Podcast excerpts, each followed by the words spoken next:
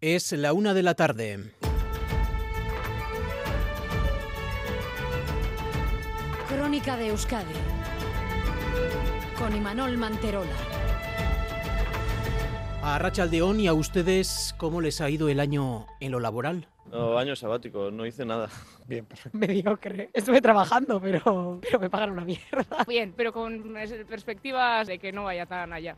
La, la, la valoración es buena. No me puedo quejar, tal y como están las cosas. Bien, se puede decir que bien, estuve de trabajo. Guerra de castigo, un castigo bíblico. De tienes que Buah, yo de maravilla. Sí, a mi trabajo no me falta, o sea que bien, muy bien. Hoy hemos conocido los datos de desempleo. Euskadi ha cerrado 2023 con menos parados que el año anterior y con más gente trabajando. El número de cotizantes se sitúa por encima del millón, casi 19.000 más que en 2022 hay no hay iglesia. Euskadi cierra 2023 con 3.000 desempleados menos que justo hace un año, baja el paro y sube la afiliación porque este año ha sido un año de récord y se ha superado la barrera del millón de cotizantes a la seguridad social, un millón 13.000 al terminar diciembre. También baja el paro en Navarra, 1.600 desempleados menos que un año atrás y hay ya más de 305.000 personas afiliadas en la comunidad foral. Es la tónica general en el conjunto del Estado, donde el cierre de año ha sido muy positivo, récord histórico en el número de cotizantes y la cifra de parados es la más baja de un mes de diciembre desde hace 16 años. Pues en lo laboral, atención porque tal como se anunció, desde hoy el personal médico y de enfermería extracomunitario ya puede apuntarse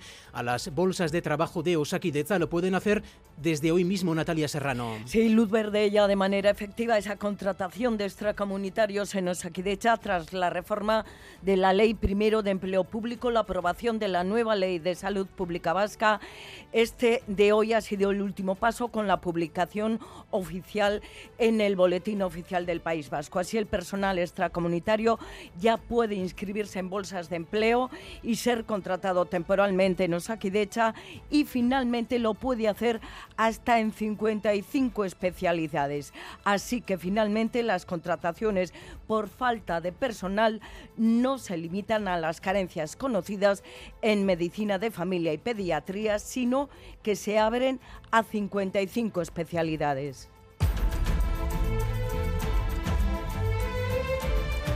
Además, el temor a que la guerra de Gaza se extienda por Oriente Medio e implique a otros países y organizaciones se ha reactivado desde que ayer el número 2 de Hamas y otros seis miembros, entre ellos dos lugartenientes, murieron en una explosión en Beirut. Esta misma noche, la organización libanesa Hezbollah ha prometido venganza a Oscar Pérez. Primero Hamas y luego Hezbollah han asegurado que el asesinato del cofundador del brazo armado de Hamas no va a quedar impune. Esta tarde, el líder de la organización libanesa, Hassan Nasrallah, tiene previsto un discurso en el que podría anunciar una respuesta. De momento en Cisjordania y Jerusalén Este hay convocado hoy una huelga general y decenas de palestinos han salido a la calle y prometido venganza.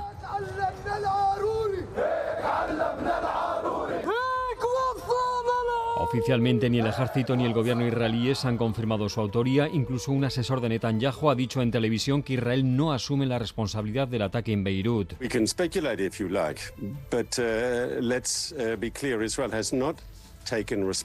En Gaza, mientras tanto, los bombardeos continúan a la vez que se observa la retirada de algunas unidades israelíes. Los ataques en las últimas 24 horas han causado 128 muertos civiles palestinos, según las autoridades locales. Y en Gasteiz, dos familias han sido desalojadas en un incendio que se ha desatado esta pasada noche en la casa de acogida en la que vivían. Lo han perdido todo, aunque afortunadamente no ha habido daños personales y eso que las nueve personas que en ese momento estaban en el edificio estaban durmiendo Miquel Saez. La diócesis de Gasteiz, propietaria del edificio siniestrado, los servicios sociales del ayuntamiento y la Cruz Roja trabajan para buscar un alojamiento a las dos familias afectadas. Una docena de personas sin recursos que lo han perdido todo en el incendio de esa casa de acogida situada en la calle Corazonistas. En cualquier caso, las autoridades no dudan en hablar de suerte.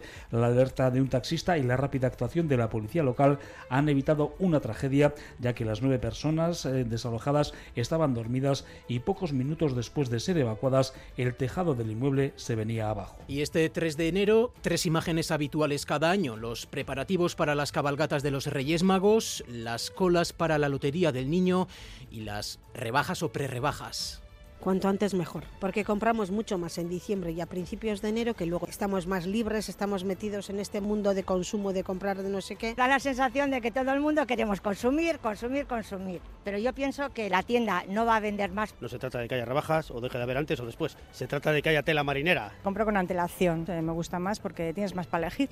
Bueno, algunos comercios ya ofertan descuentos, otros esperan a que pasen los Reyes Magos, se lo contaremos en esta crónica de Euskadi. Y también que seis artistas jóvenes participan a lo largo de esta semana en unos talleres abiertos en el Palacio Montehermoso de Gasteiz. Tras ganar la pasada edición de Gastearte, desarrollan ahora sus proyectos ante el público que visita los talleres. Comisariados por un grupo de artistas, trabajan proyectos de pintura, fotografía experimental, arte textil y performance. Estos talleres abiertos se celebrarán hasta el domingo, así dejarán todo casi listo para la exposición que inaugurarán el próximo mes. Irán Zulecue es una de las cuatro comisarias muestra su satisfacción con el inicio de los talleres creo que está resultando interesante, ¿no? Pues, pues, bien por la relación que ellas están, bueno, ellos están tejiendo entre proyectos, como también para la gente que se acerca ¿no? a participar en cada, en cada taller, ¿no? digamos.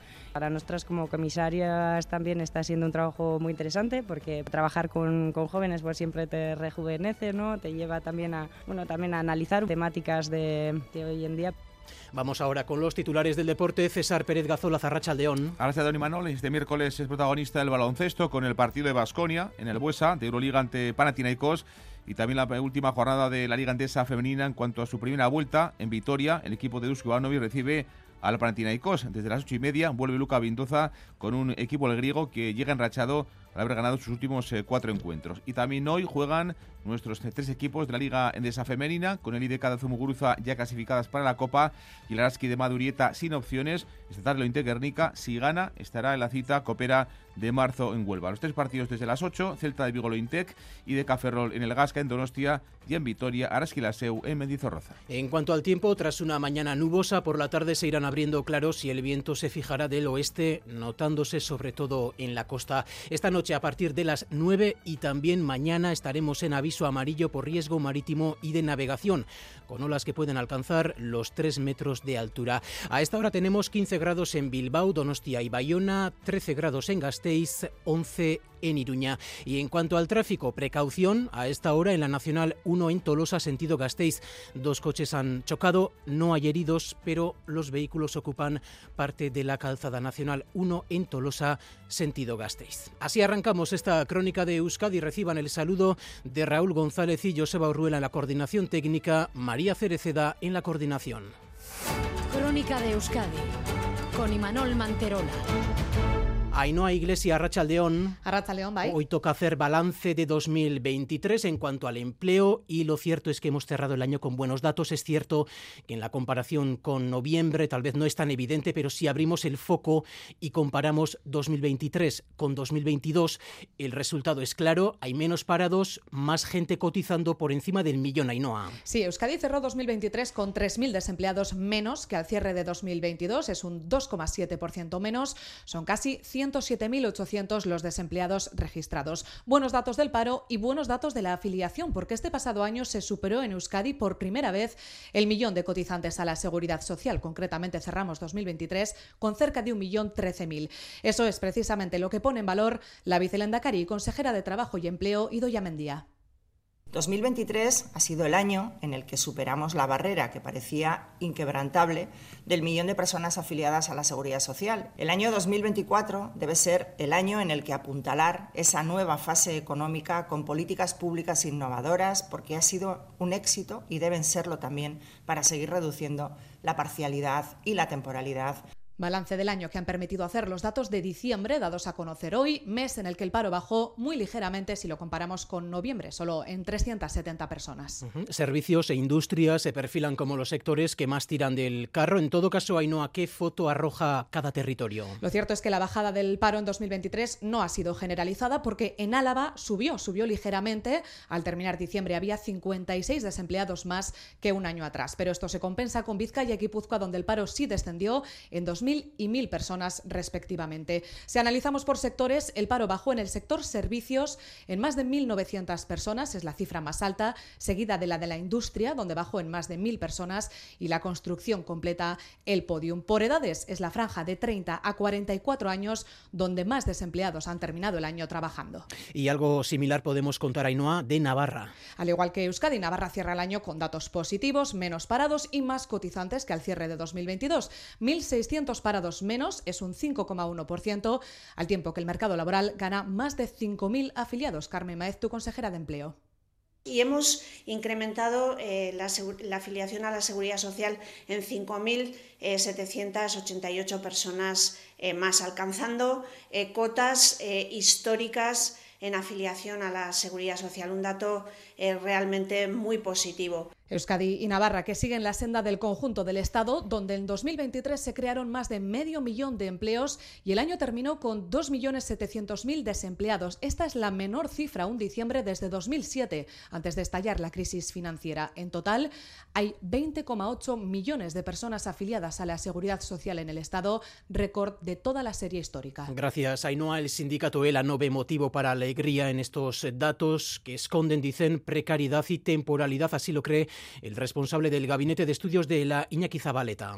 Con la contratación temporal, la precariedad laboral, de subida de precios y de subida de los precios de la vivienda, la clase trabajadora está en una situación en la que es necesario organizarse y movilizarse en contra del empobrecimiento. Y hay varios conflictos laborales que colean en este momento en nuestro país. Uno de ellos es en la planta de Amazon en Trapagarán. En un momento, además, se lo imaginarán, de mucho ajetreo en la multinacional de venta online. Los trabajadores están llamados a una huelga de tres días que ha arrancado de forma accidentada por los daños que ocasionó ayer el viento en el edificio Gorka Saavedra. Sí, primero de los tres días de huelga marcado por el cierre del centro de trabajo de Amazon en Trapagarán, al menos hasta las 4 de la tarde, debido a los daños que el viento causó en la jornada de ayer en el tejado. Parte del mismo se voló y hasta ahora los trabajos de reparación ya han comenzado. En cualquier caso, la huelga no se ha suspendido y los trabajadores continúan con el piquete informativo. Reclaman un convenio propio y mejorar sus condiciones salariales y de seguridad condiciones económicas que son nulas. Trabajamos sábados y domingos sin un plus, trabajamos siempre de noche, eh, les importa nada la seguridad de los trabajadores. Estamos ahí dentro, siempre hemos estado hablando de que algún día se va a levantar el techo y, y al final se ha dado. La seguridad fría un poco por su ausencia. Esclavismo de, del siglo XXI, todo el rato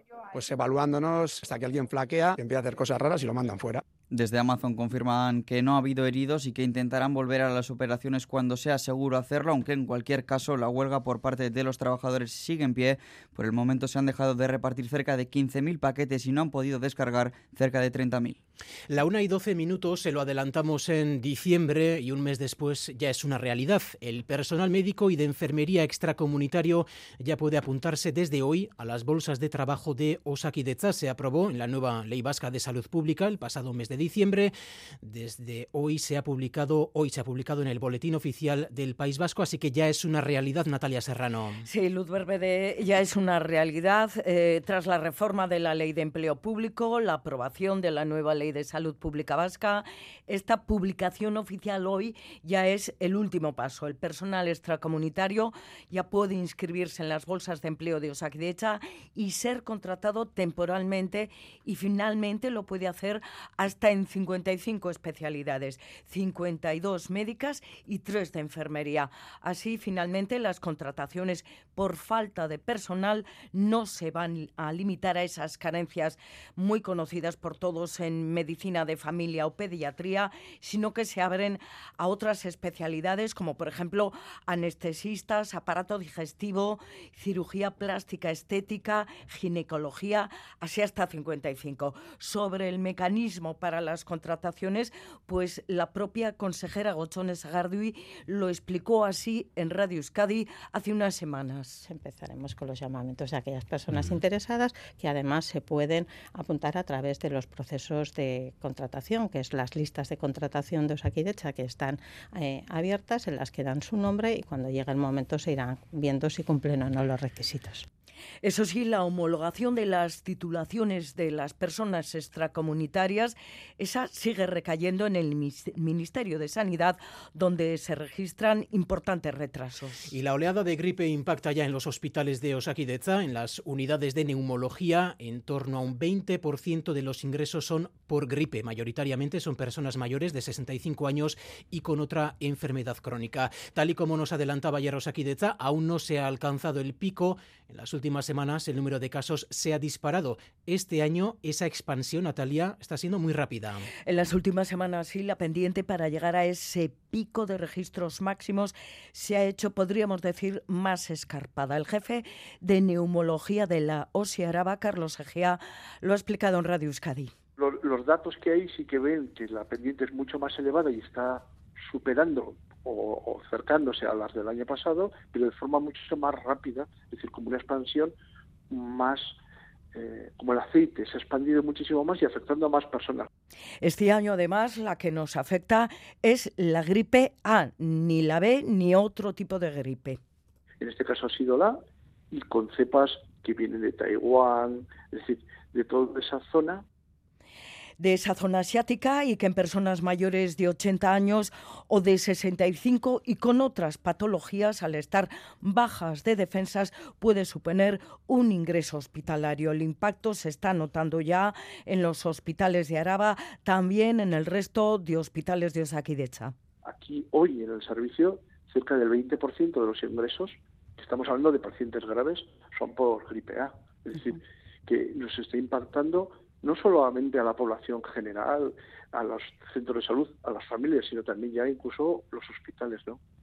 La mayoría de las gripes, eso sí, en cualquier caso, solo precisan de observación, antitérmicos y reposo. Con este repunte, como es habitual por estas fechas, mucho ajetreo en las farmacias entre autotest y antigripales en busca del remedio mágico que no existe, lo ha comprobado en Navarra, en Iruña, Aritzaguirre, Arrachaldeón a Racha León colas de gente esperando su turno en busca de medicamentos, rescatando incluso la mascarilla para no contagiar o protegerse, la mayoría por un catarro y sobre todo por gripe, pero por si acaso piden el triple test de antígenos COVID, gripe A y gripe B test de antígenos de COVID, antigripales, eh, paracetamoles, ibuprofenos, para lo que es bajar fiebre y quitar un poco los síntomas, mucho catarro, irritación en la garganta y picor de garganta y mucha secreción nasal o taponamiento incluso de las vías nasales.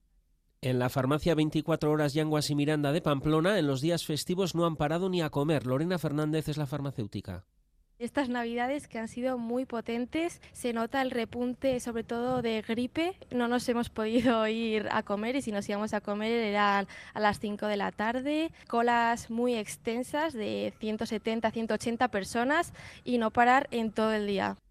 Todo el mundo reclama remedios rápidos, el famoso frenador o el farmagrip, que la gente lo demanda mucho. Aquí la gente sobre todo viene, pues dame lo más fuerte que tengas para quitar esto, dame lo que me vaya a curar más rápido, sin saber igual las consecuencias que puede tener esto en nuestro organismo.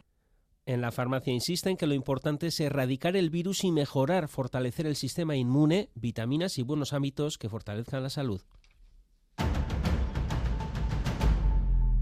El presidente del Partido Popular, Alberto Núñez Feijóo, lo ha dicho en más de una ocasión, que podría haber sido presidente del gobierno, pero que no quiso, que decidió no serlo porque el precio a pagar era demasiado alto y no porque otros no quisieran pactar con él. Intentarlo lo intentó, así lo demuestra la reunión que mantuvo el PP con Junts en agosto, en la primera quincena, algo que ha trascendido hoy. El PP rebaja ese encuentro a un mero café. Madrid, Miquel Arregui. Sí, según adelanta la vanguardia, delegaciones de Junts y del Partido Popular tuvieron un encuentro secreto este pasado verano. La reunión se realizó en un reservado de un hotel en Barcelona a principios de agosto, días antes de elegir a la mesa del Congreso. En una entrevista para Antena 3, el portavoz del PP en el Congreso, Miguel Tellado, no confirmaba esta reunión, aunque insistía en que ellos no negociaron con Junts la investidura de Feijóo. Yo lo que le puedo decir es que en ningún caso el Partido Popular estaría dispuesto a pactar la investidura de Alberto Núñez Feijó a cambio de una amnistía. En ningún caso el Partido Popular estaría dispuesto a pactar con los herederos de una banda terrorista el gobierno de España. El hecho de que el PP públicamente critique con dureza a Junts mientras se reúne en secreto con los de Puigdemont ha enfadado al Partido Socialista. El ministro de Política Territorial, Ángel Víctor Torres, pedía transparencia al PP. Demandamos, exigimos que sean transparentes qué pusieron sobre la mesa, tanto con, con Junts per Cataluña como por Vox, con Vox, que, que, no, que no se fraguó ese pacto. ¿no? Y que sea fijó absolutamente transparente. No sé qué opinará Ayuso o qué opinará Aznar. Los socialistas recuerdan que todas sus reuniones con Junts han sido informadas de manera puntual y sus contenidos han sido completamente transparentes. Por cierto, Miquel, hablando del Partido Popular, en unos minutos darán detalles de su enmienda a la totalidad al proyecto de ley de amnistía, porque esta tarde concluye el plazo para presentar esas correcciones. Sí, en pocos minutos, a la una y media, el Partido Popular presentará su enmienda a la totalidad a la ley de amnistía. Hoy era el último día para hacerlo, justo una semana antes de que el Congreso las debata. Y según ha adelantado Miguel Tellado, el texto del Partido Popular propondrá rechazar la amnistía y reformar el Código Penal para devolver el delito de sedición modificado hace un año por el Gobierno de coalición. A pesar de estas enmiendas a la totalidad, la ley de amnistía cuenta con el apoyo de la mayoría absoluta de la Cámara, por lo que el próximo miércoles el Congreso dará otro paso en su aprobación después de rechazar las enmiendas a la totalidad, la Cámara Baja votará a finales de mes la ley de amnistía antes de enviarla al Senado. Vamos con otros asuntos. La presidenta de Save the Children, Pili Calzada, cree que es posible acabar con la pobreza infantil en Euskadi. Así lo ha expresado en Boulevard, al tiempo que ha denunciado que las desigualdades están aumentando. También se ha referido a la guerra en Gaza, que ha calificado de crisis humanitaria sin precedentes, algo que jamás se había visto, Blanca Díez. Euskadi tiene los datos de pobreza infantil más bajos de todo el Estado. Partiendo de este dato positivo, la presidenta de The Save the Children, Pili Calzada, cree que se debe aprovechar este año electoral para que los partidos políticos sitúen entre sus objetivos el trabajo para conseguirlo. El índice de pobreza eh, sigue siendo más bajo en Euskadi que en el resto de, España, a mí me encantaría poder encontrar que las fuerzas políticas pueden decir que esta nueva legislatura va a ser la que se va a poner como objetivo de país terminar con la pobreza infantil, porque en Euskadi podemos permitirnoslo y porque también en el contexto español esto es posible. La presidenta de Save the Children no se puede olvidar de la situación de emergencia humanitaria sin precedentes que se está viviendo en Gaza. El agua que beben está contaminada, no hay material sanitario y los desplazamientos diarios se cuentan por miles. Estamos viendo situaciones de emergencia como no se ha visto en ningún otro lugar. Niños y niñas que ya no disponen de agua potable para beber. Nos hablan de larvas en las heridas. 12.000 niños y niñas son desplazados diariamente dentro de la franja. Piri Calchada pide un alto fuego inmediato y duradero para permitir la entrada de ayuda humanitaria y poner sobre la mesa posibles soluciones a una guerra que ya ha costado la vida a más de 20.000 palestinos. En Iruña, una de las prioridades que fijó el nuevo alcalde Joseba Asirón es la que es la de que nadie duerma en la calle, pues esta mañana la asociación Apoyo Mutuo confirmaba en Radio Euskadi que el centenar de jóvenes que dormía en la calle en Pamplona ha sido alojado a Arizaguirre.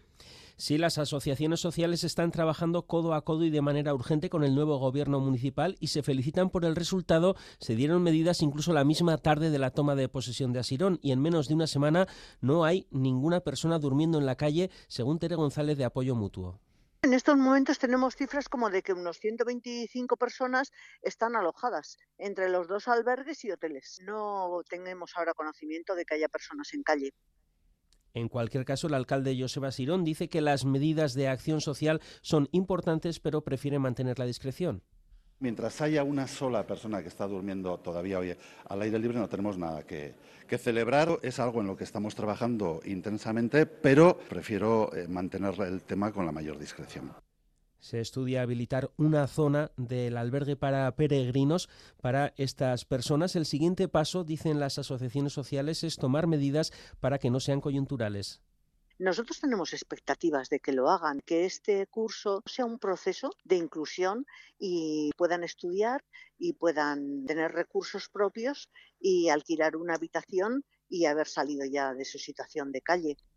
Muchos de estos jóvenes se han apuntado ya a cursos de castellano y a talleres de formación laboral. Y el Carrequín Podemos IU va a pedir la comparecencia del consejero de Transportes Iñaki Arriola en el Parlamento Vasco para que explique el paso atrás que a su juicio supone el cambio en los descuentos aplicados al transporte público. Como saben, en el caso de Vizcaya, los usuarios, digamos, ocasionales que pagan con una tarjeta Baric no personalizada y sin abonos de ningún tipo dejarán de tener ese descuento del 50%. También en Guipúzcoa, aunque allí el uso de tarjetas no personalizadas es eh, minoritario. El parlamentario del Carrequín, Íñigo Martínez, llama a PNV y PS a mantener esos descuentos tal como estaban en 2023 y no entendemos cómo el Partido Nacionalista Vasco y el Partido Socialista en Euskadi quieren tomarnos el pelo de esta forma y no mantener los mismos descuentos que en el conjunto del Estado. Por tanto, vamos a trabajar en el Parlamento y en el conjunto de las instituciones para que los vascos y las vascas puedan tener los mismos descuentos que el conjunto del Estado español.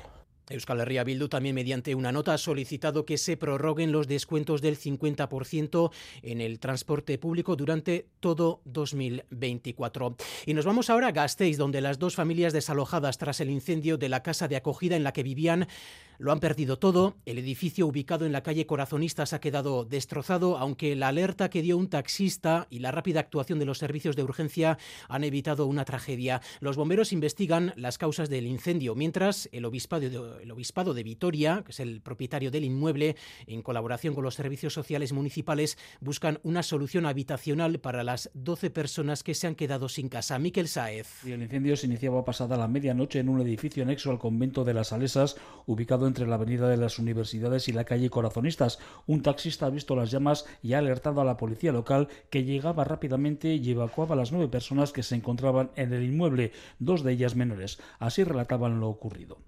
Nosotros estamos durmiendo, la policía venía y estaba tocando las puertas, puertas, y cuando hemos salido fuera, la casa tenía humo. Vinieron la policía a eso de las 12, nos levantaron que saliésemos rápido de la casa, salimos y estuvimos viendo que el techo se estaba quemando.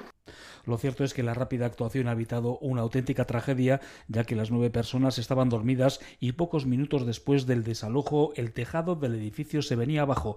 El concejal de seguridad, Iñaki Gurtubay, hablaba de auténtica suerte en Radio Vitoria.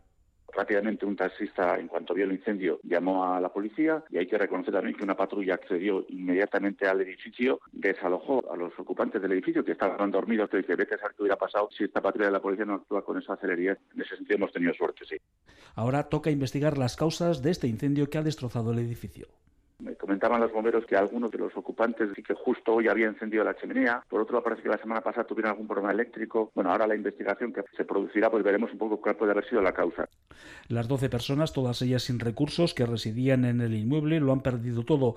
La diócesis de Gasteiz, propietaria del edificio, Cruz Roja y los servicios sociales del ayuntamiento trabajan para buscar un alojamiento a las dos familias afectadas. En seis meses desde su puesta en funcionamiento, el servicio telefónico de atención a personas cuidadoras, Saintel, ha recibido casi mil llamadas. Se trata de dar apoyo y ayuda a quienes se ocupan de familiares para que lo hagan en las mejores condiciones posibles. Una tarea que provoca en muchas ocasiones sobrecarga y tristeza en la persona que se responsabiliza de esos cuidados. Blanca 10. Cuando una persona decide llamar al teléfono gratuito 900-100-356 para pedir ayuda, se encuentra con un equipo de psicólogos que le atiende, se interesan por su situación y sus necesidades y le ofrecen apoyo.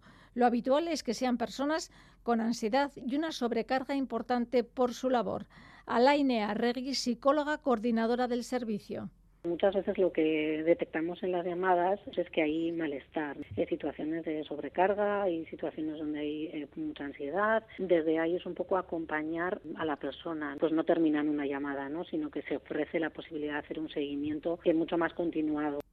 El perfil mayoritario es una mujer de 53 años que cuida a su madre. Son las que llevan el peso de la situación las mujeres vamos ¿no? con, una mochila mucho mayor ¿no? que, los hombres, vamos con un rol de cuidadoras que se nos ha asignado. Escapar de ese rol o empezar a pensar en ti eh, genera emociones de culpa o me siento egoísta. En el servicio de atención Saintel se ocupan también de hacer un seguimiento en los casos que consideran que son necesarios. Y la ONG Guipuzcoana Salvamento Marítimo Humanitario empieza una nueva campaña de recogida de fondos para costear su próxima misión de rescate, la primera de 2024. El buque Aitamari pide colaboración ciudadana para seguir salvando vidas en el Mediterráneo central. La colecta comienza hoy y durará un mínimo de 40 días, durante los que se podrán hacer aportaciones a través de la plataforma Goteo y en colaboración con Fiare Banca Ética. El objetivo es conseguir un mínimo de 21.000 euros para atender a los náufragos náufragos en esa zona, aunque su objetivo máximo es lograr hasta 100.000 euros para cubrir prácticamente todos los gastos de esta primera misión del año para Aitamar. Íñigo Mijangos, presidente de Salvamento Marítimo Humanitario en Boulevard. Lo principal pues son los, los suministros más inmediatos, ¿no? El combustible, comida fresca y luego pues algunas mejoras ¿no? que también necesita el barco que vamos posponiendo. Ya el 2023 hicimos más días de navegación que, que ningún otro año anterior y este año pues sí que pretendemos a partir del mes de junio eh, permanecer en la zona, en todo lo que es el Mediterráneo central, entre Sicilia y Libia, intentar permanecer ahí si es posible durante seis meses. Vamos a intentarlo si conseguimos los fondos, claro.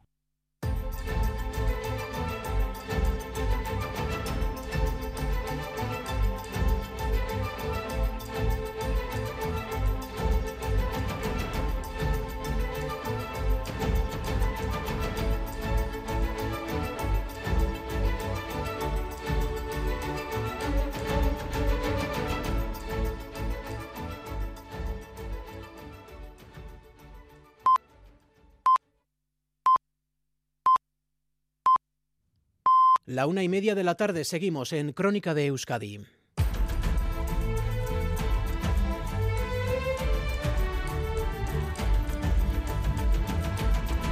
Es momento de conocer el pronóstico de Euskalmet para las próximas horas. Nayara Barredo, Arrachaldeón. A Racha León, las nubes que nos siguen acompañando nos pueden dejar alguna gota en las primeras horas de la tarde, pero de forma muy puntual. Y además, con el paso de las horas, la lluvia remitirá del todo y seguirán abriendo claros. A partir del anochecer, debido a esa apertura de claros, refrescará y las temperaturas mínimas del día se darán a últimas horas. Y de cara a mañana jueves esperamos una jornada tranquila, con viento del sur, aunque no tan intenso como ayer, y ambiente luminoso. Las temperaturas máximas volverán a ser bastante suaves. Por la noche, sin embargo, con la llegada de un frente llegará también la lluvia y un cambio de tiempo que sea más notable de cara al viernes. Sepan que a esta hora no hay problemas destacables en la red viaria vasca, según informa el, Departamento Vasco de Seguridad. Vamos ahora con los titulares del deporte. César Pérez Gazolaz, Arachaldeón. Gracias, Tony Manol. Este miércoles es protagonista baloncesto con el partido de Euroliga de Basconia. Juegan los de Dusco en el Buesa en Vitoria ante Panathinaikos y también se disputa hoy la jornada 15 de la Liga Endesa Femenina. En Gasteiz, el equipo de Ivanovic recibe al Panathinaikos desde las 8 y media de la tarde. Vuelve Luca Bildoza a Vitoria con un equipo griego que llega enrachado al haber ganado sus últimos cuatro partidos, tres de ellos lejos de Loaca. Ivanovic habla del equipo griego, un equipo, dice, peligroso. El primer partido contra Panathinaikos, contra un equipo que se ha hecho nuevo, pero todos son jugadores con mucha experiencia en Euroliga, muy buenos jugadores, muchos jugadores que pueden jugar pick and roll, que pueden y meter y crear para otros, que son, y le hacen así, le hacen un equipo muy, muy peligroso. 8 y media en el Buesa, Basconia, Panathinaikos. Y también hoy juegan nuestros tres equipos entre la Liga Andesa Femenina, con el IDK de Azumuguruza ya clasificadas para la Copa y el Araski de Madurieta sin opciones. Esta tarde el Ointer Guernica, el equipo vizcaíno, si gana, estará en la cita Copera de marzo en Huelva. Marta Albertis, jugadora de Guernica es un equipo que en casa saben que, pueden sacar victorias y, que se ponen las pilas y son es un equipo muy trabajador. Claramente se vio que ganó Avenida y, puede ganar a cualquier equipo. La liga está así y gana el, el, que más abajo está y pierde el que más arriba está. Entonces, bueno, sabiendo eso tenemos que salir con detrás desde el minuto Hoy debutará Maya Dawson, la norteamericana, con el equipo de Lucas eh, Fernández. También juega IDK, que busca al equipo de Muguruza en su partido contra el Baxi Ferrol, un equipo que precisamente está apurando sus opciones de en la Copa, buscan las dos tierras ser cabeza de serie, aunque no dependen de sí mismas. Alba Prietos, jugadora del conjunto de Tren. Eh, sí, es un partido muy trampa, creo que al final ella se juega mucho y, y bueno, creo que nosotros también nos jugamos eh, pues eso, cabeza de, de serie en, la Copa y creo que también es un partido importante para nosotras. Eso es, tenemos un menos 27 con ellas, entonces por lo tanto sería que ellas perdiesen y nosotras intentar ganar de, de, todo lo que podamos. Los tres partidos desde las 8, Celta de Vigo Intec y de Ferrol en el Gasca y la SEU en Mendizorroza. Y reparto de puntos, salón de fútbol anoche en el derby, primer derby vasco del año en Anoeta, una Real que empataba el partido en el minuto 96 con gol de Zubimendi, un partido, un encuentro que al Deportivo Alavés se puso de cara con la expulsión de Remiro en el primer tiempo y también con el gol de Rioja en el 76 de partido. Cuarto empate, seguidos de Manol, un empate agridulce para los gastistarras al perder de nueve puntos en tiempo de descuento. Y mañana juegan el jueves Atlético y Osasuna, los navarros, el equipo de Arrasate en el Sadar contra Almería, el colista de la clasificación, el equipo que dirige Gaisca Garitano, los rojiblancos en el Pizjuán frente al Sevilla. Será el partido, por cierto, 500 como técnico en primera de Chingurri Valverde, elegido este mes de diciembre pasado como mejor técnico de Primera División. El equipo rojiblanco con Chingurri en el banquillo logró 10 puntos de 12 posibles. Acaba de hablar en Sevilla Quique Sánchez Flores, el técnico del conjunto hispalense, ha dicho esto que van a escuchar sobre el míster del Atlético básicamente con Ernesto, es que somos compañeros, aparte de más allá de la relación que tenemos, que es buenísima, es que somos compañeros de todo. Hemos sido compañeros de selección, de absoluta, hemos estado enfrente uno del otro como jugadores durante mucho tiempo, en diferentes equipos, como entrenadores, que habíamos prácticamente los mismos años, también llevamos muchísimos años y nos hemos enfrentado con muchísimos equipos y nos conocemos. Dani García, Iñaki Williams serán en principio las eh, únicas bajas de los rojiblancos. El delantero bilbaíno de la Teddy va a viajar finalmente Iñaki Williams mañana, primera hora, hacia la Copa de África para concentrarse con la selección de Ghana. Jugará Williams con los Black Stars el torneo africano que arrancará dentro de semana y media. Hay un partido también de fútbol para esta tarde de miércoles a las 7 en Irún, en Estadio Ungal, Real Unión Sestao River, con lo que va a ser el estreno en el banquillo Churi Belch de Íñigo Idiaque.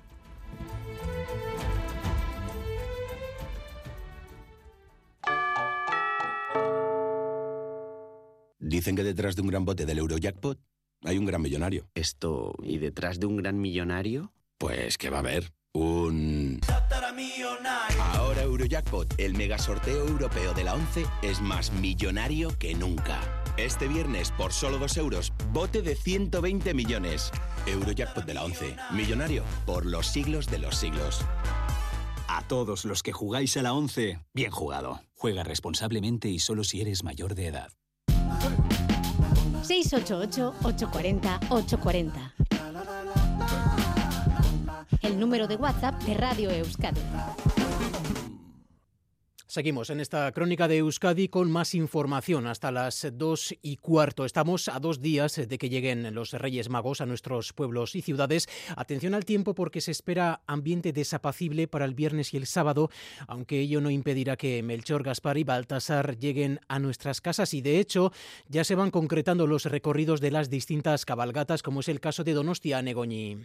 En Donostia, los Reyes Magos bajarán desde Igueldon funicular. 21 niños elegidos por sorteo acompañarán a sus majestades en ese trayecto, aunque antes los Reyes Magos vivirán emociones fuertes en el Parque de Atracciones de Igueldo. John Insausti, concejal de Cultura. Que los Reyes bueno, tienen inquietud por probar alguna que otra atracción del, Parque de Atracciones. Veréis el 5 a ver cuál es la atracción que eligen para montarse, si es la montaña suiza, el río misterioso o el Cosmicar.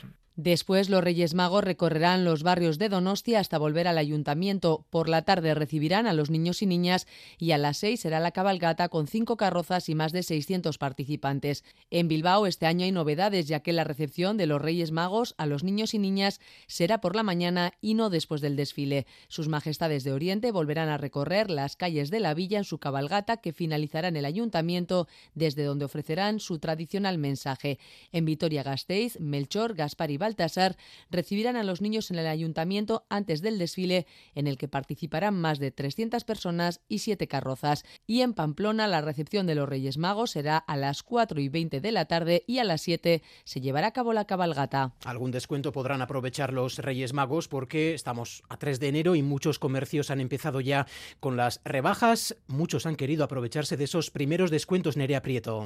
Sí, nos hemos acercado bien temprano a la zona de Indauchu para ver los descuentos que lucía ya algunos escaparates y la verdad que he visto a más de un madrugador con varias bolsas en la mano, bien para aprovechar estos descuentos o para hacer las primeras o últimas compras de Reyes. Pero ¿qué nos parece que estos descuentos lleguen cada vez antes? Me parece muy bien porque ahora compras más que el mes que viene. Cuanto antes mejor porque compramos mucho más en diciembre y a principios de enero que luego, y no es porque sean reyes, es porque estamos más libres, estamos metidos en este mundo de consumo, de comprar de no sé qué, y si empiezan las rebajas, pues aprovechas y compras antes. Muy bien, por lo menos tienes una oportunidad para comprar cosas que están rebajadas y que tienes a mitad de precio. Aún así hay alguno que otro que no les hace tanta gracia. Fatal porque da la sensación de que todo el mundo queremos consumir, consumir, consumir. Pero yo pienso que la, la tienda no va a vender más porque habrá antes, habrá un domingo, habrá un sábado. Soy de la opinión que no. Me da igual porque en realidad lo que hace falta es que la gente tenga capacidad de consumo. No se trata de que haya rebajas o deje de haber antes o después. Se trata de que haya tela marinera. Además, que se adelante las rebajas a los Reyes Magos suele tener consecuencias. Se compra con antelación, al final tenemos más oportunidad de comprar antes. Yo por lo menos eh, me gusta más porque tienes más para elegir. De la otra forma no tengo, hay más, menos cantidad. Pero no se preocupen, a esos que aún les falten algún que otro detalle, no corran, ya que aún muchos pequeños y grandes comercios siguen con la tradicional fecha de arranque, el 6 de enero. Y a esto le sumamos que quedan pocos días para el sorteo del niño. Eh, hoy hemos visto alguna cola en las administraciones, Nerea.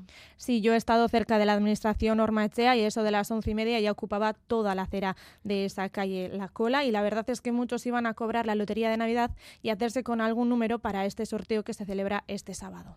Si tenemos algún reintegro, también jugamos para el niño, es lo típico. Sobre todo la de Nochebuena, pero la del niño, eh, poco. O sea, he venido hoy porque me han dado un regalo, entonces nada, voy a aprovechar y la voy a comprar. Solo he comprado hoy, solo he comprado un décimo. Me tocó un dinero atrás y al final, pues un décimo para el niño. En general compramos más lotería para el sorteo de Nochebuena que para este 6 de enero, pero Sergio Echevarría, gerente de Lotería Ormachea, nos advierte que aunque es, eh, como decíamos, el segundo más importante del año, el reparto de premios también es distinto, ¿no? Eh, ya los premios pequeños ahí son mayores, ¿no? Porque hay reintegros, en Navidad solo hay uno, hay también más pedreas, es una forma de jugar diferente, ¿no? Y la verdad que la gente tiene cariño a este sorteo, pues porque aunque toca el premio gordo algo menos, eh, la distribución de los premios pequeños es más cuantiosa, ¿no? Y la gente reinvierte el sorteo de Navidad, pues eso, buscando esa segunda oportunidad por lo que este segundo sorteo es la gran esperanza para quienes no fueron agraciados en la lotería de Navidad y para aquellos que confían en las estadísticas, aquí va el dato. El número cero es la terminación favorita para el primer premio al haber caído 22 ocasiones, eh, haber acabado en cero y la última eh, ha sido en 2021 y si no encuentran el cero, pues sepan que el siguiente que les sigue en la frecuencia es el 7 que ha aparecido 14 veces.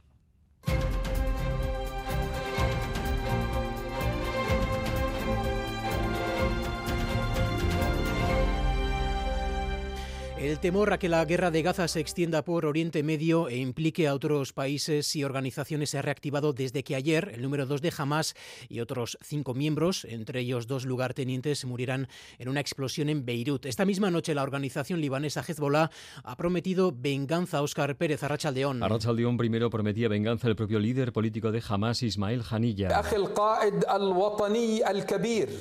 que calificaba el ataque de Beirut como acto terrorista, prometiendo que las fuerzas de no saldrán victoriosas. Más tarde, Hezbollah esta pasada noche también aseguraba que ese crimen no quedará impune. Hay previsto un discurso del líder de Hezbollah, Hassan Nasrallah, para las seis de esta tarde, hora local. De todo ello hablamos ahora con nuestro corresponsal en Oriente Medio, Miquel Ayestarán, León. Bueno, Hassan Nasrallah va a hablar esta tarde. Jamás ha prometido venganza. En Cisjordania hay convocada también una huelga general y diversas protestas. Cada vez parece más inevitable que lo que empezó en el sur de Israel y Gaza se vaya extendiendo a otros lugares. ¿Qué podemos esperar? ¿Qué crees, Miquel? Bueno, es un momento en el cual eh, hay que ser muy cauto, hay que estar a la espera de ese discurso de Hassan Nasrallah. Sin duda va a marcar la estrategia que va a seguir eh, Hezbollah en, las próximas horas eh, y hay que tener en cuenta, eso sí, las últimas palabras en, su último discurso, precisamente del líder de la milicia chií, fueron, fueron clarísimas. Dijo que, que, si se producía algún asesinato selectivo, tanto de, libaneses como de iraníes, como de palestinos en suelo libanés, iba a tener una respuesta contundente. Estamos hablando de una milicia que tiene una capacidad militar muchísimo mayor a la que tiene Hamas, tiene un arsenal muy superior y, como dices, el riesgo de, que se expanda el conflicto en la región es claro, porque no hay que olvidar que Hezbollah es el brazo libanés de Irán. Miquel, eh, Israel no ha confirmado su autoría, pero el gobierno libanés dice estar seguro de que están detrás e incluso que va a llevar la cuestión eh, a Naciones Unidas. ¿Te queda a ti alguna duda de esa autoría? Israel normalmente en este tipo de operaciones ni confirma ni desmiente. Eh, pero hay que tener en cuenta, eh, solamente hay que mirar la historia. En este conflicto está, está marcada por eh, asesinatos de, este tipo y incluso el, ex embajador de, de, Israel perdón, en, Naciones Unidas, el señor Danon, también ha felicitado al ejército y al Mossad por, por haber asesinado al, al, Aruri. Es algo que se ha ido repitiendo a lo largo de la historia y hemos visto que, que estos ataques, estos asesinatos selectivos tampoco han conseguido calmar la situación, ni, ni muchísimo menos porque en el momento que, que, Israel acaba con un cabecilla de Hamas, al instante tenemos un, sucesor ¿no? en, su, en su lugar, como ha ocurrido en, eh, en las últimas décadas. Eh, por lo tanto, eh, el que Israel no haya confirmado esto de manera oficial es, una cosa totalmente habitual, porque, repito, el Estado judío, cuando se realizan ese tipo de asesinatos selectivos, ni los confirma ni los desmiente.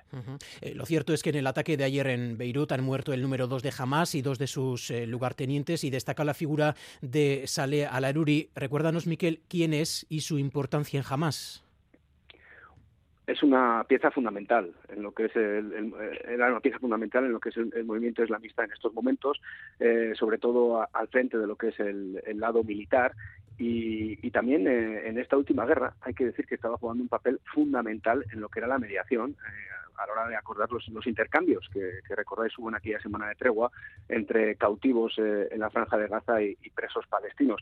esto, esto, este asesinato provoca, entre otras cosas, que, que, esta posibilidad de que se vuelvan a, realizar intercambios sea, sea lejana. ¿no? Eh, Aruri, eh, junto a Yahya Sinwar y, Mohamed Deif, formaba ese, ese triángulo que estaba en la antigua, en la auténtica cúpula, eh, pero de poder, los que realmente mandan dentro, dentro de Hamas. Y, también tenía una misión muy especial que era la de hacer de conexión entre Irán, Hezbollah y, el propio grupo islamista palestino. ¿no? Por lo tanto, Israel esta vez ha, ha, dado ¿no? con uno de los, de los grandes líderes, de los más importantes, y, vamos a ver cuáles son las consecuencias, porque como, como hemos dicho al comienzo, pues Hezbollah eh, clama venganza. Miquel, ahí estarán, es que ricascom. Agur.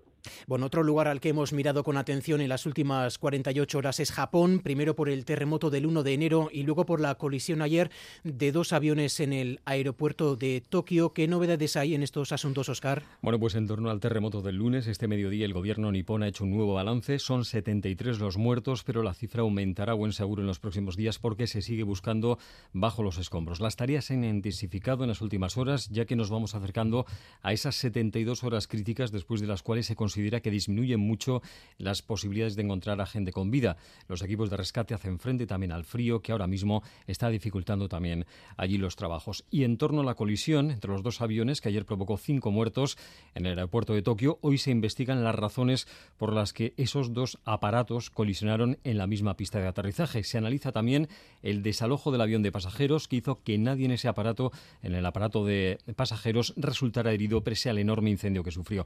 12 miembros de la tripulación fueron los responsables de esa milagrosa evacuación de los 367 pasajeros, dicen los expertos, gracias a su entrenamiento en seguridad y la disciplina de los propios pasajeros. Según ha explicado la aerolínea, los auxiliares de vuelo tardaron entre 10 y 15 minutos en sacar a todos los pasajeros de la aeronave, incluidos, dicen, varios niños que estaban llorando. Y además en Estados Unidos de lo que se habla hoy es de la dimisión de la rectora de la Universidad de Harvard tras seis meses en el cargo. Ha sido la máxima responsable de la Universidad de Harvard que menos tiempo ha estado en ese puesto. Claudine Gay ha dimitido un mes después de la polémica surgida por unas palabras que dijo en una comparecencia en el Congreso. Una congresista republicana le preguntaba por las protestas pro-palestinas en el campus.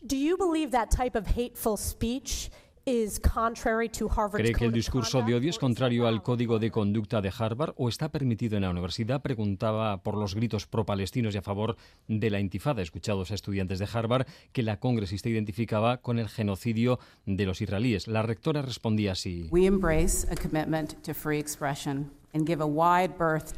Tenemos un compromiso con la libre expresión incluso cuando los puntos de vista son inadecuados, decía la hasta noche máxima responsable de esa prestigiosa universidad norteamericana. La congresista pidió entonces su dimisión y como ella otros responsables políticos. Días después además salían a la luz acusaciones de plagio en los trabajos que la rectora había presentado como propios y finalmente ha dimitido. Es la segunda rectora de una universidad norteamericana que dimite acusada de no hacer frente de forma adecuada a la antisemitismo. Y por último, Oscar, en el Reino Unido se está realizando una huelga que pretenden poner en jaque al sistema de salud británico. Sí, son los médicos residentes los que están convocados a seis días de paro a partir de hoy, lo que se presenta ya como la mayor huelga en la historia de la sanidad británica. Ese colectivo incluye a recién llegados, pero también a médicos muy veteranos. Son unos 75.000 en toda Inglaterra. Piden un incremento del 35% nada menos de su salario y de hecho el pasado verano ya rechazaron una propuesta de subida del 8,8. El gobierno de Rishi Sunak ha expresado hoy su seria preocupación por las consecuencias que va a tener este paro.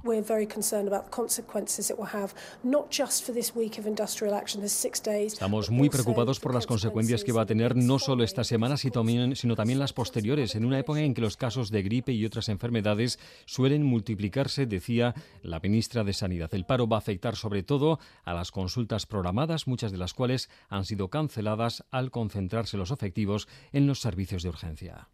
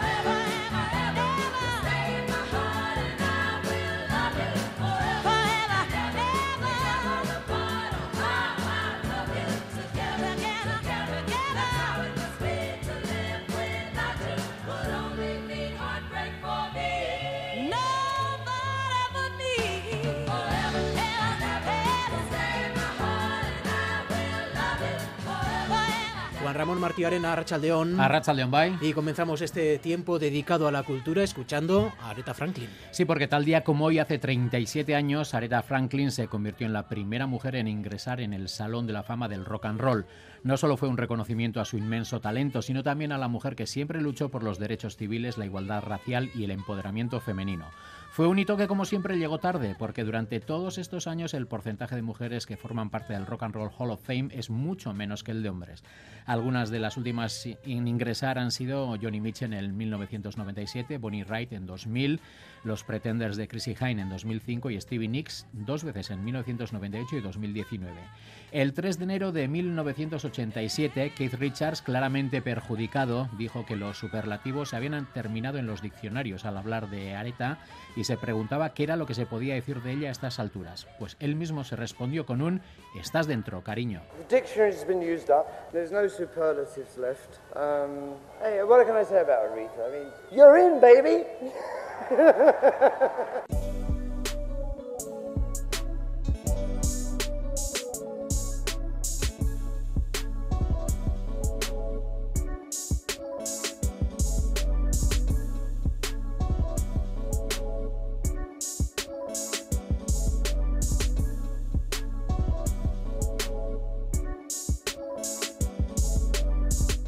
Los creadores ganadores de la última edición de Gaste Arte, el certamen para jóvenes de 14 a 25 años dedicado a las artes visuales en cualquier medio, ya están desarrollando sus proyectos en diversos talleres. Isaro Pardo, Anish Kaiti Shuili, La Ortiz, eh, Oyane Gil, Leire Zabaleta y Yone Irazu son los seis jóvenes creadores ganadores de la última edición de Gaste Arte que desde ayer desarrollan sus proyectos en diversos talleres. Son unos talleres abiertos a todo aquel que quiera verlos desde cerca. Su sede es el depósito tratamiento de aguas del Palacio Montermoso de Gasteiz y permanecerán abiertos hasta el domingo. Izaro Pardo prepara su propuesta pictórica Transcendence en fotografía experimental. Anish Kaitishuli trabaja sobre su proyecto titulado Pliegues. La Ortiz está centrada en Irresistible Lineal, una propuesta de arte textil. El cuarto apartado artístico que, desarrollan, que se desarrolla en estos talleres es performativo y lo desarrolla un grupo de tres jóvenes, Oyene Gil, Leire Zabaleta y Yone Irazu. El desarrollo de los talleres está siendo comisariado por cuatro artistas, Irán Zulecue, Alba Tojo, Dani Urraca y Adriana Fariñas. Después de una semana de trabajo está todo casi listo para la exposición colectiva que se inaugurará el 2 de febrero en Lave Gaste Laborateguía. Irán Zulecue.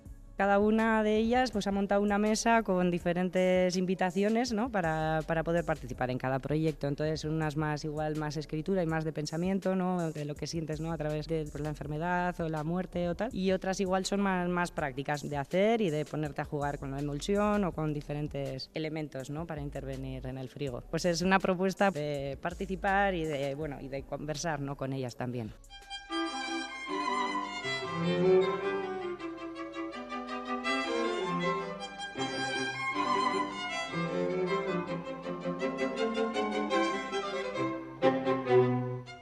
Observar, cuestionar y experimentar fueron los motores de la vida, el pensamiento y el trabajo de Leonardo da Vinci y así se titula precisamente la exposición itinerante sobre el polímata florentino que se puede ver estos días en Pamplona.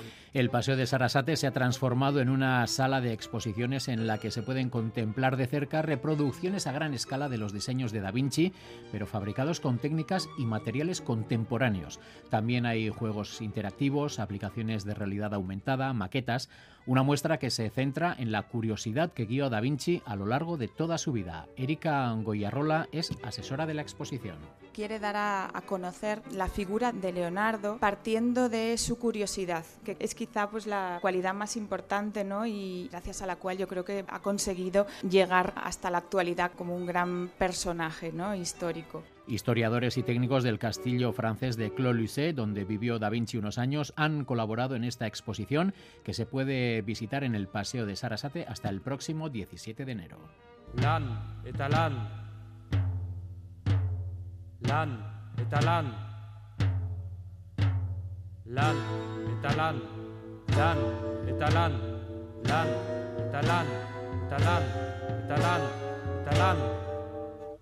Lan. Y las ferias artesanales son un elemento típico de las navidades de ciudades y pueblos de Euskal Herria. La de Gasteiz lleva por título Lantalán y se podrá visitar hasta el próximo sábado, Día de Reyes. La feria Lantalán, situada en la plaza de la provincia, permanecerá abierta, como decimos, hasta el 6 de enero. En la misma hay 26 stands. En algunos podemos ver artículos creados por artesanos pertenecientes a la Asociación Artesanal de Álava. En otros participan otros eh, artesanos que provienen de diferentes puntos del Estado. Esta campaña va bastante bien, según los propios eh, representantes de la feria. Entre los artículos que exponen y están a la venta hay un poco de todo, cerámica, talla, ilustraciones, joyas o trabajos en cuero. Cada puesto tiene un diseño personal. La creadora de Icunde nos cuenta en qué consiste su trabajo con material que tenía recogido, que bueno, luego he ido recogiendo más y más porque hace falta mucho, pues empecé a crear piezas con, con material recogido en la naturaleza, sobre todo en, pues en las playas, bien cristales, piedras, conchas, palos. Y bueno, de ahí empecé a crear collage, eh, entonces piezas de cuadritos con, con, diferentes, pues diferentes temáticas y bueno, y luego por otro lado pues tengo la parte creativa de, del dibujo y de la pintura.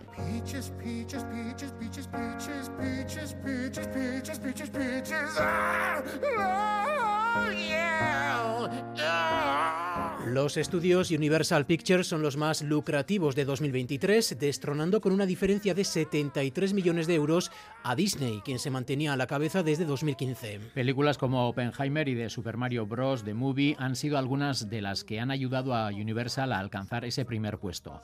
Estos estudios lograron aproximadamente 4.910 millones de dólares en ventas de entradas con las 24 películas que lanzó internacionalmente el año pasado. Por su parte, la casa de Mickey Mouse recaudó aproximadamente 4.830 millones de dólares internacionalmente gracias a 17 filmes, entre los que se encuentran Guardianes de la Galaxia, Indiana Jones y El Dial del Destino o La Sirenita.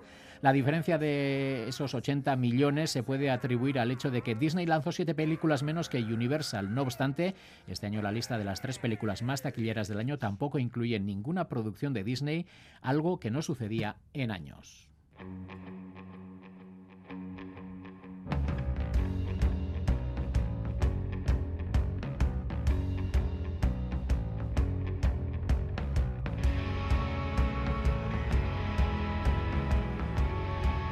Nos despedimos escuchando el tema Soul for Sale de los ferrolanos Bank 74. Es un nuevo tema que sirve de anticipo para la celebración de su vigésimo aniversario. La banda de los hermanos Millarengo es un trío con muy buena reputación en los ambientes del power pop. A partir de las 3, cultura.eus, Martín, Geroarte, Escariasco. Geroarte, bye.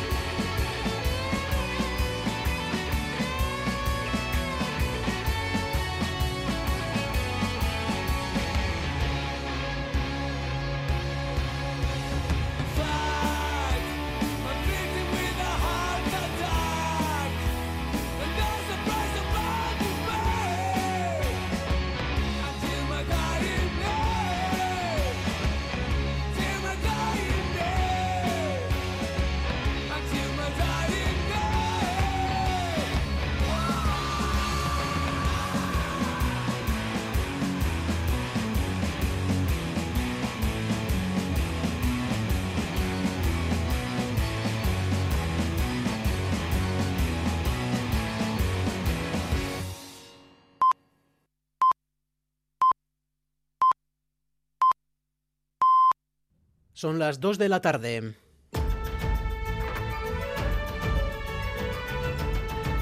Crónica de Euskadi con Imanol Manterola. Gracias por elegir Radio Euskadi y Radio Vitoria para informarse. Tenemos por delante 15 minutos para resumirles lo que está dando de sí esta, este 3 de enero, la actualidad de este 3 de enero en el que toca hacer balance en lo laboral. No, año sabático, no hice nada. Bien, perfecto. Mediocre. Estuve trabajando, pero, pero me pagan una mierda. Bien, pero con perspectivas de que no vaya tan allá. La, valoración es buena. No me puedo quejar, tal y como están las cosas. Bien, se puede decir que bien, estuve trabajo. Vierra de castigo, un castigo bíblico. Vierra de tienes que Buah, yo de maravilla. Sí, a mi trabajo no me falta, o sea que bien, muy bien.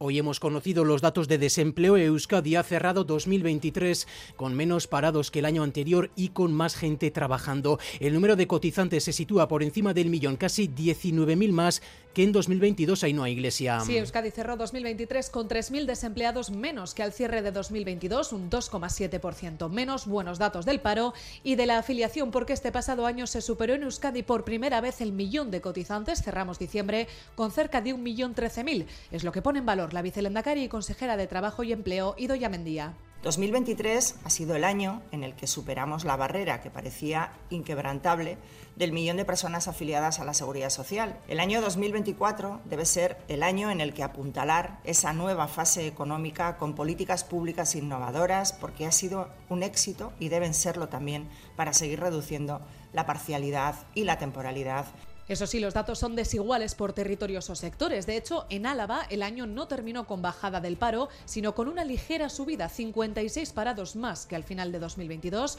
una cifra que se compensa con los descensos en Vizcaya y Guipúzcoa de 2.000 y 1.000 personas respectivamente. Donde más bajó el paro fue en el sector servicios, en más de 1.900 personas, seguido de industria. Balance del año que han permitido hacer los datos de diciembre, dados a conocer hoy, que comparados con noviembre se quedan más tibios. El paro solo bajó en 300 personas. Y algo similar, Ainhoa, podemos contar de Navarra. Sí, balance muy similar en la comunidad foral, 1.600 parados menos que al cierre de 2022, esto es un 5,1%, al tiempo que el mercado laboral ganó más de 5.000 afiliados. Carmen Maez, tu consejera de empleo y hemos incrementado eh, la, afiliación a la seguridad social en 5.788 eh, personas eh, más, alcanzando eh, cotas históricas en afiliación a la seguridad social, un dato realmente muy positivo.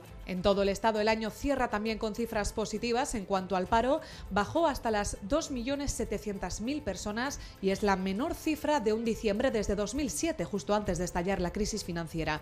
Hay un total de 20,8 millones de personas afiliadas a la Seguridad Social, récord de toda la serie histórica. Y según ha podido saber EITB, finalmente sí en Vizcaya los viajes de transporte público que se paguen con la BARIC no personalizada, no sujeta a ningún tipo de bono, va a gozar del descuento del 50%, tal como está en vigor en este momento hasta el 13 de enero, según ha podido saber EITB.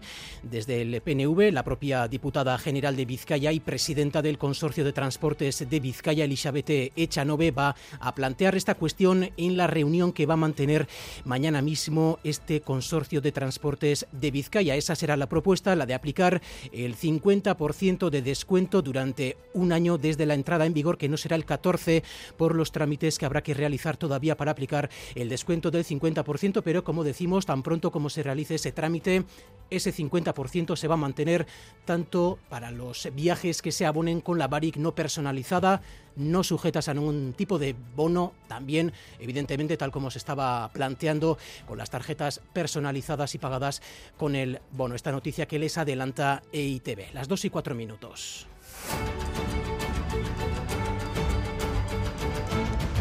Se lo adelantamos en diciembre, un mes después ya es una realidad. El personal médico y de enfermería extracomunitario ya puede apuntarse desde hoy a las bolsas de trabajo de Osakideza. Se aprobó en la nueva Ley Vasca de Salud Pública el pasado mes de diciembre y desde que hoy se ha publicado en el Boletín Oficial del País Vasco ya es una realidad. Natalia Serrano. Luz verde ya de manera efectiva la contratación de extracomunitarios con título homologado en Osakidecha, tras la reforma primero de la Ley de Empleo Público, luego la aprobación de la Ley de Salud Pública Vasca y ahora la publicación oficial, se da ya el último paso. El personal extracomunitario podrá así inscribirse en las bolsas de empleo de Osakidecha y ser contratado temporalmente y finalmente lo podrá ser hasta en 55 especialidades diferentes, 52 médicas y 3 de enfermería. Las contrataciones por falta de personal, por lo tanto, no se van a limitar a las conocidas en medicina de familia o pediatría, sino que se abren a otras especialidades como anestesistas, aparato digestivo o ginecología, así hasta 55. Sobre el mecanismo para las contrataciones, la propia consejera Gochones Agardui lo explicó en Radio Euskadi hace unas semanas. Empezaremos con los llamamientos de aquellas personas interesadas que además se pueden apuntar a través de los procesos de contratación, que es las listas de contratación de Osakidecha que están eh, abiertas, en las que dan su nombre y cuando llegue el momento se irán viendo si cumplen o no los requisitos. La homologación, eso sí, de las titulaciones sigue recayendo en el Ministerio de Sanidad. Y en este contexto, la oleada de gripe impacta ya en los hospitales de Osakideza. En las unidades de neumología, en torno a un 20% de los ingresos son por gripe. Mayoritariamente son personas mayores de 65 años y con alguna otra enfermedad crónica. Tal y como nos adelantaba ayer Osakideza, aún no se ha alcanzado el pico en las últimas semanas. El número de casos se ha disparado. Este año esa expansión está siendo muy rápida, Natalia. En las últimas semanas, la pendiente para llegar al pico de registros máximos se ha hecho más escarpada.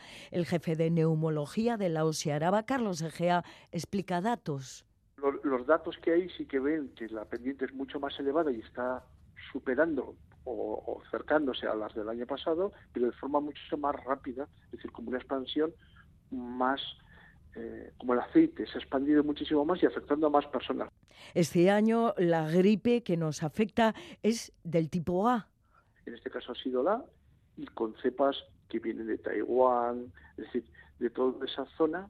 De esa zona asiática y que en personas mayores de 80 años, de 65, con otra patología, al estar bajas de defensas, puede suponer un ingreso hospitalario. El impacto se nota ya en los hospitales de Araba, también en los restantes de Osakidecha. Aquí hoy en el servicio, cerca del 20% de los ingresos, estamos hablando de pacientes graves, son por gripe A.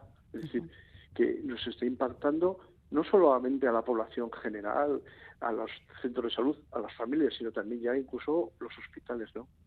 En cualquier caso, la mayoría de las gripes, en ellas solo es preciso observación, antitérmicos y reposo. En el caso de Navarra, el impacto de los virus respiratorios, la gripe sí, pero también la COVID ha saturado el servicio de urgencias de los hospitales navarros en los días festivos de Navidad. Por eso, Osasun Videa ha activado un nuevo sistema para derivar pacientes de urgencias a otros centros sanitarios. Aritzaguirre. Los pacientes de 18 a 40 años que acudan a urgencias sin prescripción médica con problemas respiratorios leves serán de derivados a otros dos centros de urgencias extrahospitalarias de Navarra, los de San Martín y Bustinchuri. Es un nuevo modelo denominado triaje para aliviar el servicio hospitalario de urgencias que en el día siguiente a los festivos tuvieron picos de más de 600 atenciones. La incidencia de la gripe, COVID y otros virus respiratorios es visible también en las largas colas que se forman en las farmacias que en los festivos no tuvieron tiempo ni para comer. Lorena Fernández trabaja en la farmacia 24 horas de la calle Yanguas y Miranda en Pamplona. Estas navidades que han sido muy potentes, se nota el repunte sobre todo de gripe. No nos hemos podido ir a comer y si nos íbamos a comer era a las 5 de la tarde. Colas muy extensas de 170, 180 personas y no parar en todo el día. Mucha gente ha rescatado incluso la mascarilla para no contagiar o protegerse. También buscan remedios rápidos que alivien la tos y los mocos, pero el personal sanitario insiste en que lo importante es erradicar el virus y fortalecer el sistema inmune con vitaminas, buena alimentación y hábitos saludables. En Gasteiz, las dos familias desalojadas tras el incendio de la casa de acogida en la que vivían lo han perdido todo. El edificio, ubicado en la calle Corazonistas, ha quedado destrozado, aunque la alerta que dio un taxista y la rápida actuación de los servicios de urgencia han evitado una tragedia. Los bomberos investigan las causas del incendio. Miquel Saez. El incendio se iniciaba pasada la medianoche en un edificio anexo al convento de las Salesas. Un taxista veía las llamas, alertaba a la policía local, que llegaba rápidamente y evacuaba a las nueve personas que se encontraban en el inmueble, dos de ellas menores. Así relataban algunas de ellas ese momento. Nosotros estamos durmiendo, la policía venía y estaba tocando las la puertas, puertas, y cuando hemos salido fuera, la casa tenía humo. Vinieron la policía a eso de las 12, nos levantaron que saliésemos rápido de la casa, salimos y estuvimos viendo que el techo se estaba quemando. Lo cierto es que la rápida actuación ha evitado una tragedia, ya que las nueve personas estaban dormidas y pocos minutos después del desalojo el tejado del edificio se venía abajo. El concejal de seguridad Iñaki Gurtubay hablaba en Radio Vitoria de suerte. Rápidamente un taxista, en cuanto vio el incendio, llamó a la policía y hay que reconocer también que una patrulla accedió inmediatamente al edificio, desalojó a los ocupantes del edificio que estaban dormidos, que dice, vete a saber qué hubiera pasado si esta patrulla de la policía no actúa con esa celeridad. En ese sentido hemos tenido suerte, sí. Ahora toca investigar las causas de este incendio que ha destrozado el edificio. Me comentaban los bomberos que algunos de los ocupantes sí que justo hoy había encendido la chimenea. Por otro lado, parece que la semana pasada tuvieron algún problema eléctrico. Bueno, ahora la investigación que se producirá, pues veremos un poco cuál puede haber sido la causa. Las 12 personas, todas ellas sin recursos, que residían en el inmueble, lo han perdido todo. La diócesis de Gasteiz, propietaria del edificio, Cruz Roja y los servicios sociales del ayuntamiento trabajan para buscar un alojamiento a las dos familias afectadas. Las 2 y 11, el presidente del Partido Popular, Alberto Núñez Feijóo, lo ha dicho en más de una ocasión, que podría haber sido presidente del gobierno, pero que no quería, que decidió no serlo porque el precio a pagar era demasiado alto no porque otros no quisieran pactar con él.